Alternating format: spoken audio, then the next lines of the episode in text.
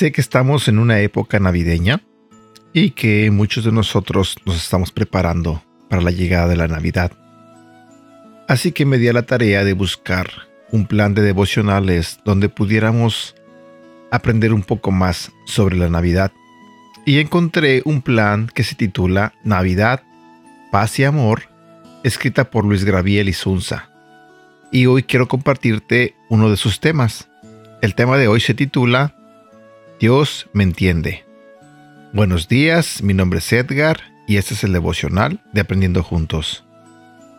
Desde niño recuerdo haber participado casi en todas las obras de Navidad que la iglesia montaba.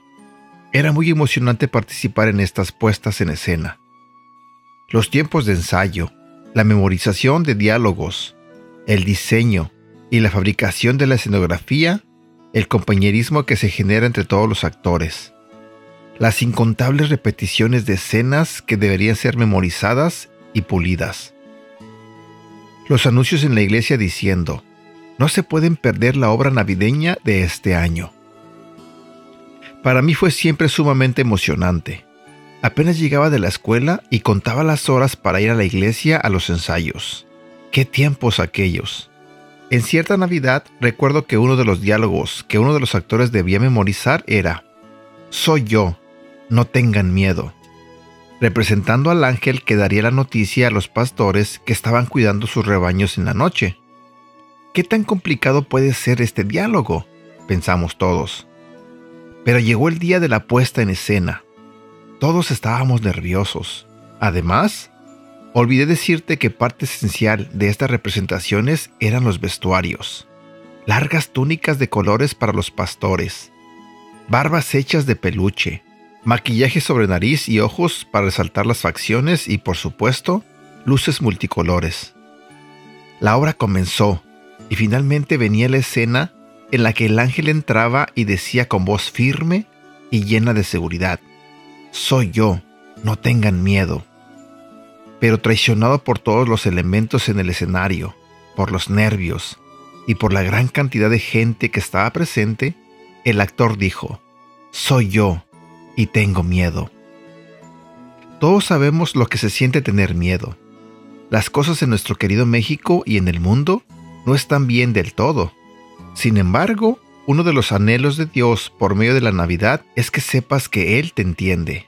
Él conoce perfectamente la sensación de estar frente a situaciones que están fuera de control. Por eso, una de las frases que más veces repitió Jesús fue, no tengan miedo. Si ahora mismo estás pasando por un tiempo difícil y no sabes qué hacer, sería bueno que fueras a Dios y de la misma manera que este actor fallido dijo, soy yo y tengo miedo, hagas lo mismo delante de Dios y escuches su poderosa voz que te dice, yo estaré contigo. Recuerda las palabras de Pablo hablando de la multiforme gracia de Dios en su segunda carta a los Corintios. Frase para recordar, su pobreza nos enriqueció, de eso se trata la Navidad. Te lo diré nuevamente. Su pobreza nos enriqueció. De eso se trata la Navidad. Versículo para recordar. Segunda de Corintios capítulo 8 versículo 9.